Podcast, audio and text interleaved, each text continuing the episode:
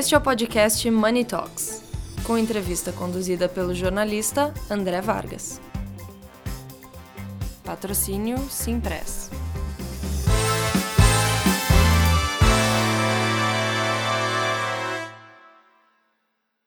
Olá a todos, bom dia, boa tarde, boa noite. Eu sou André Vargas, editor de Money Report. Estou aqui em mais um Money Talks, dessa vez com o Fábio Costa, General Manager da Salesforce, essa gigante do software da computação em nuvem, que vai nos falar sobre a sua carreira, sua, sua história e sua empresa. Fábio, muito bem, bem-vindo. André, é um prazer estar aqui com ver. você. Legal. Meu caro, no mundo digital tudo avança numa velocidade estonteante. Há menos de dois meses, em um evento da Salesforce, eh, você, esse evento mostrou como a inteligência artificial e a convergência de dados, CRM, eh, tudo isso pode reduzir os custos e tornar as empresas mais eficientes.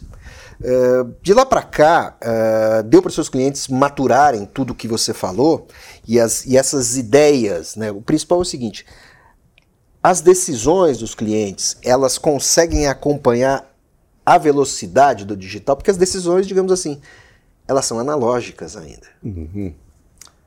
André, não conseguem, de forma alguma. Ou seja, a gente teve um hype, eu diria que foi em outubro, novembro do ano passado, com o surgimento do ChatGPT. Então me lembro bem que a gente teve a nossa ligação, nossa chamada de earnings call de final de ano fiscal, que a gente falou do quê?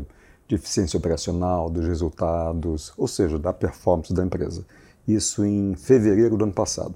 Depois a gente teve o fechamento do primeiro quartil da Salesforce, que fechou em abril. Em maio a gente teve a mesma, é, o mesmo evento, a mesma conversa com os investidores, e a conversa mudou completamente. Porque metade foi sobre resultado, a outra metade foi sobre AI. Resumindo, a velocidade com que a gente viu o AI entrar na pauta das empresas, entrar na pauta da sociedade, foi muito maior do que a nossa capacidade de, de gerir. Então, eu diria que hoje o que a gente tem muito acelerado é a inclusão da tecnologia dentro das plataformas, como o Salesforce, por exemplo, e outras plataformas, e um pouco mais devagar, a assimilação do impacto dessa tecnologia. O executivo ainda está entendendo do que se trata como utilizar essa tecnologia e principalmente como trazer benefícios para o negócio a partir do uso do AI. Vamos supor, é, é preciso hoje, além de treinar a operação de inteligência artificial, é preciso treinar a mente humana, a mente do gestor, que não é o operador. Não é o sujeito que vai fazer o, o, o, traçado da programação. Você tem que. Não, não é o sujeito que vai fazer o algoritmo. Tem que treinar o executivo. Você tem que treinar o seu par uh, no cliente. É isso? Correto. Sabe que eu li uma reportagem, não sei há quanto tempo atrás, não sei, quatro meses, cinco meses atrás, e estava falando exatamente desse tema que você está colocando, né? E o termo usado era engenheiro de prompt. Prompt é aquele é o pedidinho ali do computador para você colocar sua pergunta, colocar sua observação, etc.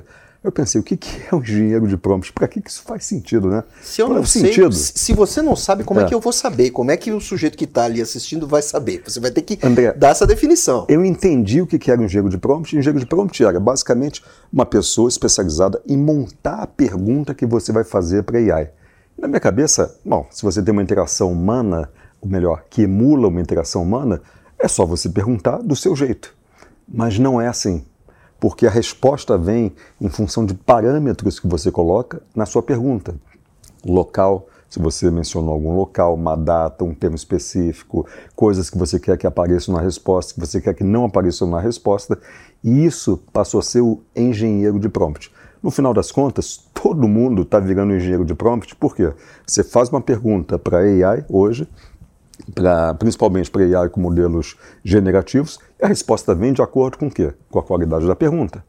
Então, o engenheiro de prompt é aprender a fazer a pergunta que traga uma resposta mais próxima daquilo que você espera receber. Então, é, a gente está naquele momento ainda de aprender a fazer a pergunta correta. Qual é a parte boa? Primeiro, é, o AI não fica mal-humorado. Então você pode fazer uma pergunta, pedir para ele repetir de outra forma, para incluir outros pedaços, retirar alguns pedaços. E esse é o processo de aprendizagem. Mas sim, existe hoje uma técnica para você ter respostas mais acuradas e que naturalmente a gente vai aprendendo e tornando isso parte do nosso dia a dia. Ou seja, a inteligência artificial ela ainda precisa da inteligência natural humana. Total, total. Sem dúvida é alguma. Um mito, é um mito de que a inteligência artificial vai nos tornar idiotas, vai nos tornar dependentes. Isso, a inteligência humana não pode ser superada até agora. A inteligência artificial está fazendo a gente aprender uma coisa que é muito antiga, né? principalmente na filosofia, na, no processo científico, que é você tem que aprender a fazer a pergunta correta. A pergunta tem que ter qualidade, para você poder ter uma resposta de qualidade e poder evoluir. Isso sempre esteve presente é, na nossa sociedade, não vou dizer em centenas de anos, mas em milênios de anos, isso faz parte do nascimento da ciência e está vindo a, a baila agora para todo mundo né, com o uso de inteligência artificial. Agora, a inteligência artificial é, é inteligente? A resposta é inteligente. Agora, o processo, não necessariamente, porque a gente está falando de um mega modelo estatístico baseado em bilhões e bilhões de referências de textos que, a partir do que você coloca na pergunta, probabilisticamente define ou escolhe palavra a palavra que vai compor a resposta. É inteligente? O resultado é. O processo é altamente probabilístico e com uma massa, uma musculatura de processamento gigantesca. Meu caro, o Mark Benioff há pouco afirmou que o desafio de trazer confiança para a inteligência artificial é uma espécie de chamado às armas. É um, uhum. é um, é um, é um termo belicoso, mas é, um, é, um, é uma boa expressão, é um, é um, é um bom alerta. É, como fazer isso da porta para dentro da empresa? Estou falando do cliente. É, porque o que, que acontece hoje? Você tem os modelos de chamados LLMs, que são grandes modelos de linguagem. E o exemplo mais famoso é o ChatGPT. Então, são grandes bases de dados públicas. Se você faz uma pergunta para essa base de dados, naturalmente, e você tem a sua empresa, você está fazendo uma pergunta relativa ao atendimento de um cliente na sua empresa, é, essas informações vão estar lá. Vão, vão ser assimiladas por esse modelo posteriormente. Então, pode ser que você esteja expondo informações que você não pode. Quando o Mark é, traz à tona a questão de se preparar para fazer isso internamente também, ele está tratando da questão da segurança, porque tem informações que pertencem à empresa e que nessa interação com esses modelos de inteligência artificial não deveriam sair da sua empresa. Eles devem então ser mascarados antes da saída, represados, represados, haver no caso a interação com o modelo de inteligência artificial externo e quando voltar novamente integrados para montar a resposta final. Se você hoje. E é, na hora de sair de novo, represados. E na hora de sair para o cliente, sair, obviamente, com as informações necessárias para ele. A gente está falando então de usar informações particulares da empresa em conjunto com as informações públicas obtidas nos modelos de linguagem externos. E essa proteção que ele está chamando a atenção, que é, olha, é muito interessante, mas tem informações que não são para ser compartilhadas. E como é que você usa esse modelo público de inteligência artificial? Como é que você vai fazer a interação do GPT com Einstein, com os outros sistemas, sistema da IBM, que trabalha com uh, dados médicos. Como é que você vai fazer toda, como é que você vai fazer todo esse trâmite, certo? De troca de dados de plataformas diferentes porque numa empresa você pode usar duas plataformas. Sim. Do mesmo jeito que você usa Mac e PC, como é que você vai fazer é esse entrelaçamento de dados e como é que você vai explicar para o seu cliente qual é a melhor plataforma para usar em determinado momento? André, essa é uma pergunta bastante técnica, sem dúvida alguma, mas, mas é possível, é possível. É fazer. absolutamente possível. Isso é o que vai acontecer. Você vai ter várias fontes de informação, vários modelos alternativos, várias portas, várias portas em que você vai poder, é, que você vai poder acessar e buscar informação. Mas independente dessas portas, obviamente depende do uso que você vai dar. Então, se você tiver uma aplicação que é uma aplicação médica, aquele modelo que tem mais informações médicas é o modelo que você vai usar para consultar. Digamos que você foi lá, consultou as informações, trouxe, e aí sim vem o coração do negócio, que é você vai colocar as informações pessoais do paciente, da moléstia que ele está enfrentando, do tratamento que ele está tendo, e isso não está sendo compartilhado com o modelo público. Está sendo mantida é, a privacidade do paciente, do interlocutor. E aí essa informação vai para fora. Onde é que está a chave dessa história? Os modelos vão surgir, já estão surgindo, e muitos, né? E modelos gigantescos de LLM, que é essa, esses, esses modelos grandes de linguagem. Né? A questão toda é como é que você, como você mesmo colocou, pega o melhor deles ou os melhores deles para fazer uma resposta, preservando a informação particular do seu interlocutor, do seu cliente. Esse é o desafio, porque acessá-los não é o problema. O problema é você mascarar o acesso para não deixar identificada é, o, o caso que você está usando para fazer o acesso, trazer, tirar as máscaras novamente, preparar uma resposta adequada para o seu usuário final. Uma, uma resposta baseada em metadados, que vai met... abastecer metadados. Você vai lá nos metadados, pega as informações que precisam, personaliza essa, res, essa resposta e entrega ao seu cliente. Resumindo. Tudo bem. Aí, até aí está tudo andando bem. Sim. Mas vamos voltar a uma questão inicial. Como é que você faz para catequizar o seu cliente para que ele use a inteligência artificial da maneira correta? Para que ele como é que você porque você já tem que treinar. O, o treinamento que você tava, estava dando em inteligência artificial para o seu cliente há um ano quando isso estava começando e não estava no radar era um. Isso já mudou. E você mesmo falou é, que a, a, a, inteligência analógica humana, a inteligência biológica, ela não está acompanhando isso com a devida velocidade. Como é que você faz isso? Você tem que pegar o seu cliente pela mão, botar ele sentadinho e dizer: olha, o que eu estava ensinando para você até agora era de um jeito, agora tem que mudar porque eu já não estava. Eu, o, que você, o que eu te ensinei uhum. já não está certo. Mais é, um, é um pouco mais fácil do que isso pelo seguinte: ele não vai ter interação diretamente com essa, esses grandes modelos abertos. Né? Ele imagina o seguinte: você tem um profissional que trabalha num call center, ele atende os clientes, pode ser de uma é, empresa telefônica, pode ser de um banco, por exemplo. E ali dentro, ali na tela dele, ele tem as informações do cliente. O que, que é a inteligência artificial aplicada ao trabalho dele? Ele vai ter mais informações naquela tela porque mais informações sobre o cliente vão estar disponíveis ali e com inteligência artificial, ele vai ter mais opções de interação com o cliente de qualidade. Então, por exemplo, se o cliente tem uma reclamação, a inteligência artificial imediatamente vai ler, entender qual é, no caso, a reclamação e vai dar, por exemplo, duas alternativas de, de resposta para esse operador. Ele, ele pode escolher uma das duas ou pode escrever a dele mesmo. Mais rápido, ele vai escolher uma das duas, a que melhor se adequar naquele caso. Dá um enter, a resposta foi para o cliente e a conversa vai evoluindo. Se ele precisar oferecer alguma coisa a mais para o cliente em termos de produto ou serviços, vão aparecer ali as melhores ofertas em função daquele caso em particular. Novamente, ele vai escolher uma ou duas e vai oferecer para o cliente. Então, a forma dele trabalhar ficou mais fácil. É, ele tinha aprendido a responder o cliente, a entender o catálogo todo da empresa, a saber em cada caso o que oferecer, como resolver um problema, e de repente tem um auxiliar um ajudante para ele que faz 70% do trabalho para ele de pesquisa, de estruturação da resposta para ele. Então, é, a função dele ficou mais fácil. O que, que ele tem de benefício? Não só ele, obviamente, atende com mais qualidade aquele cliente, mas ele consegue ser muito mais rápido. Ele atendia um cliente, ele vai conseguir atender três, quatro clientes, cinco, dependendo do tipo de trabalho que ele faz. Né? Então, o treinamento dele é muito próximo do que ele já faz hoje, só que ele tem um auxiliar ao lado dele todo o tempo.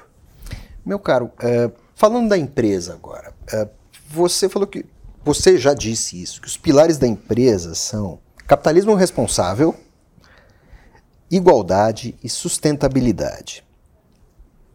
É, onde na relação com os clientes é, esses valores podem ser destacados? De que forma?